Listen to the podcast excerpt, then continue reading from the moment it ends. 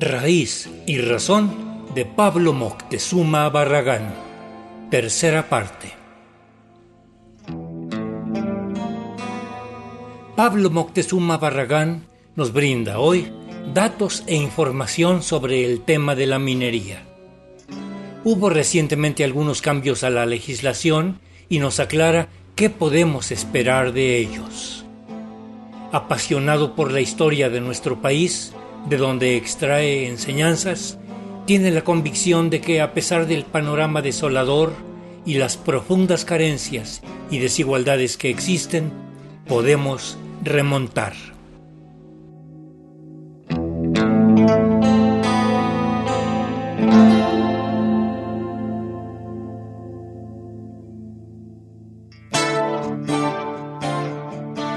Te propongo que abordemos el tema de la minería desde el inicio de la llegada de los españoles, ellos venían buscando el oro, la ciudad de oro.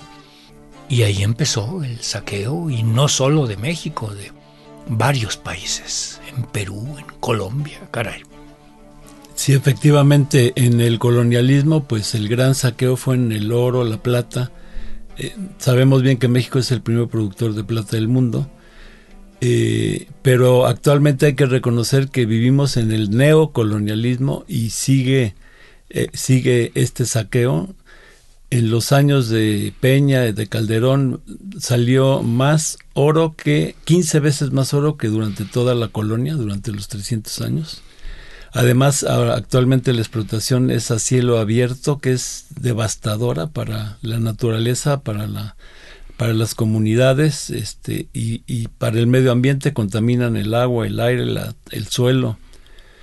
Eh, en los gobiernos neoliberales pues dieron concesiones por 120 millones de, hectáreas, más de la mitad del territorio nacional, eh, y es un problema que hay que resolver retomando eh, pues la constitución. La constitución dice que los bienes del subsuelo son de la nación si bien puede haber una concesión, una concesión no vuelve propietario al concesionario de un bien que es de la nación. Simplemente, pues puede haber un acuerdo del gobierno, mira, yo, ahorita no puedo trabajar en esto, tú entrale con una módica ganancia, está bien.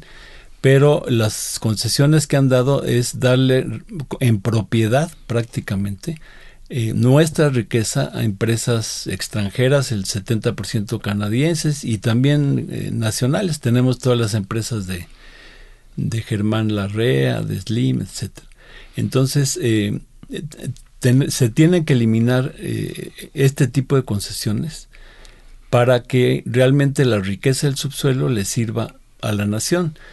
Y si hay eh, alguna empresa que interviene, pues que tenga una ganancia módica, pero no son los no son los propietarios. Todo lo que son las concesiones en minas y de agua deben de eh, suspenderse, revisarse, porque en realidad lo que han hecho es entregarle nuestra riqueza a unos cuantos y eso es totalmente ilegal.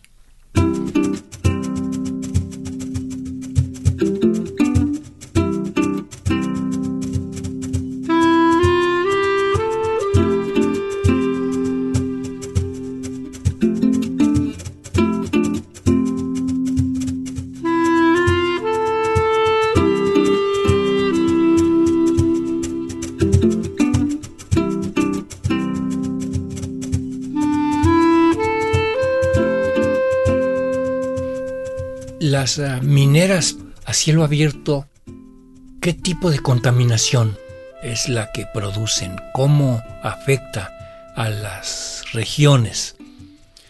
Generalmente trabajan con cianuro eh, y pues esto pues envenena los mantos acuíferos. Eh, gastan muchísima, muchísima agua, gastan millones de litros para obtener el, mineral, entonces dejan a las comunidades aledañas sin, sin agua eh, y pues también la situación de los trabajadores pues es deleznable. Tenemos ejemplos trágicos como el de Pasta de Conchos, ¿no? donde murieron 63 trabajadores, o en Coahuila, en las minas de, de carbón, pues mueren decenas de trabajadores. Entonces, eh, realmente el sacrificio para los trabajadores, para las comunidades, para el medio ambiente eh, eh, es muy muy grande y pues las ganancias se van a, a, los bolsillos de los de los más ricos. Entonces este esto tiene que parar. Además tenemos un sistema de obsolescencia programada donde ya todo lo que nos venden nada más te va a durar dos años y entonces hay que volver a consumir y hay que volver a extraer el mineral para, no sé, recordemos, el refrigerador de nuestra abuela pues duró 30 años. En cambio ya ahorita los 3, 4 años ya chafiaron. Entonces hay todo un sistema que le llaman extractivismo, ¿no?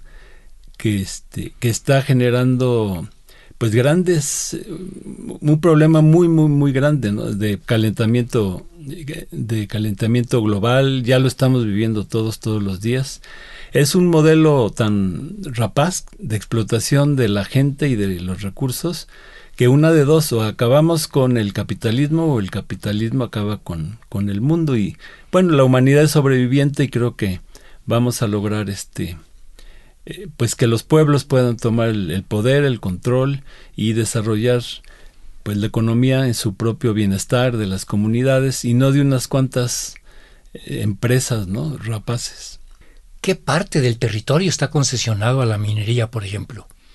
Eh, bueno, en, todos lados hay concesiones eh, eh, mineras, prácticamente en todo, en todo el país.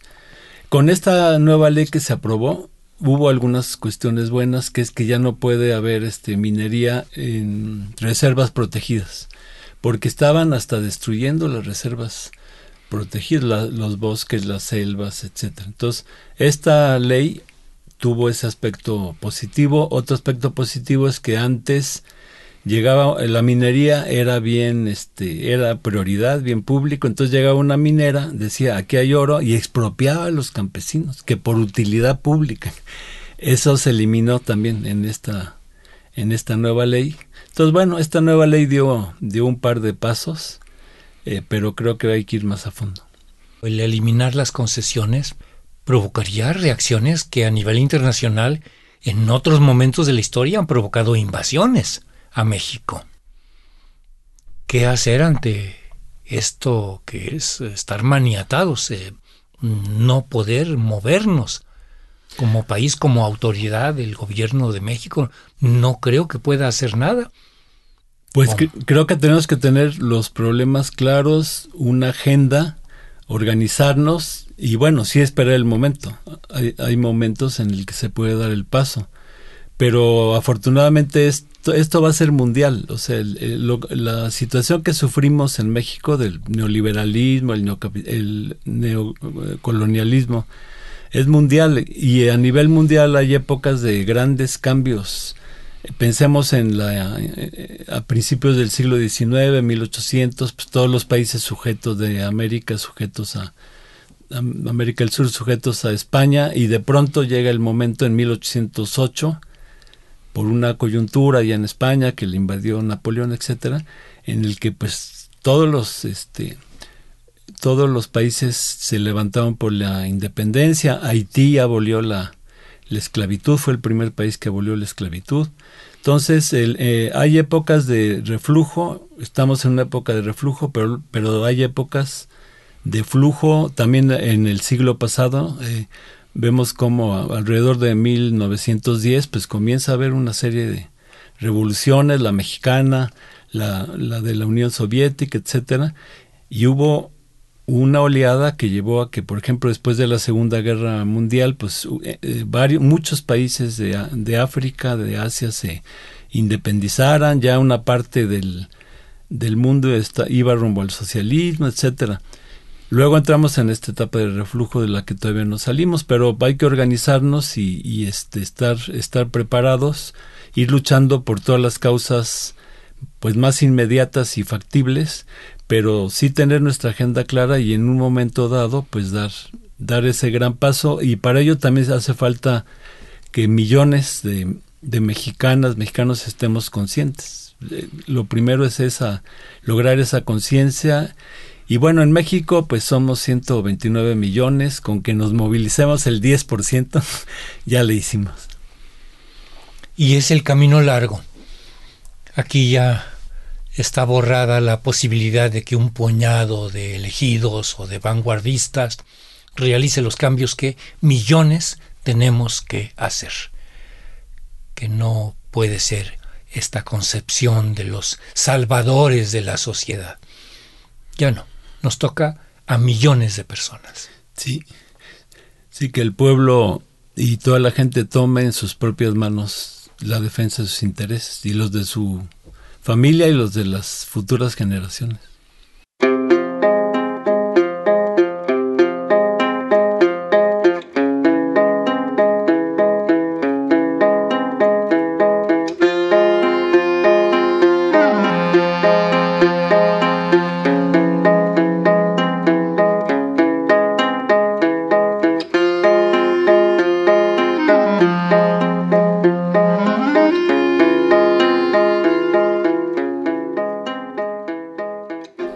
Ante este panorama desolador en muchos aspectos de la vida, ¿tienes esperanza de que lograremos remontar? Sí, porque México siempre ha salido adelante, eh, o sea, en las peores situaciones, este, y no solo ha salido, sino que ha sido de los países vanguardia en, en, el mundo. Por ejemplo, aquí este, se abolió la esclavitud por parte de Miguel Hidalgo en 1810. En Estados Unidos habían hecho la independencia 35 eh, años antes, abolieron la esclavitud hasta 1865. México fue vanguardia. Este, la, nuestra guerra de reforma y el Estado laico y todo lo que se obtuvo en aquella época, pues también fue único en el mundo. La derrota que le propinamos al, al imperio francés, pues fue como el Vietnam de, de, de aquella época, todo el mundo asombrado cómo México derrotó al imperio, que no había sido derrotado, el ejército francés no había sido derrotado en 50 años. Se habían apoderado del norte de África, de Indochina, eran rompemadres. Y aquí logramos, este, y de ahí devino la Comuna de París. Eh, entonces México ha jugado un rol muy importante y eh, fue la primera revolución social de este siglo fue la, primera constitución que reconoció derechos sociales, eh, por ejemplo, eh, y, derechos de, la nación fundamentales, como que el subsuelo es, es de la nación, nuestro horno, nuestra plata, nuestro petróleo. Eh, también cuando Cárdenas expropió el petróleo, gracias a una huelga que hicieron los trabajadores petroleros, eh, de un año, porque siempre los trabajadores son los que juegan el rol principal. Claro, hay gobiernos como el de Cárdenas, pues que actuó a favor de la nación.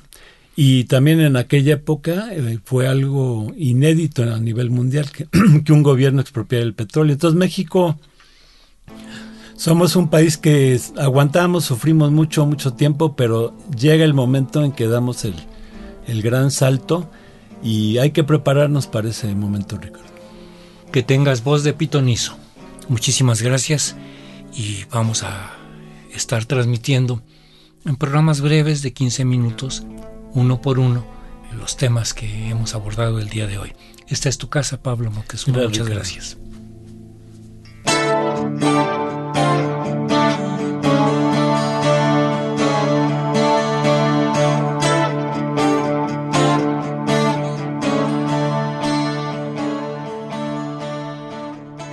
Agradecemos a Pablo Moctezuma las orientaciones que sobre varios temas abordó en su plática con nosotros y que hemos compartido en las últimas emisiones.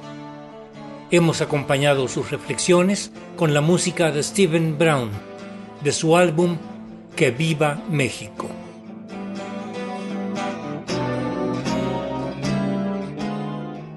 En los controles técnicos para la grabación de la entrevista en el estudio, ingeniero Fructuoso López. En la asistencia de producción y redes sociales, Analía Herrera Govea. Raíz y Razón, una serie a cargo de un servidor, Ricardo Montejano del Valle.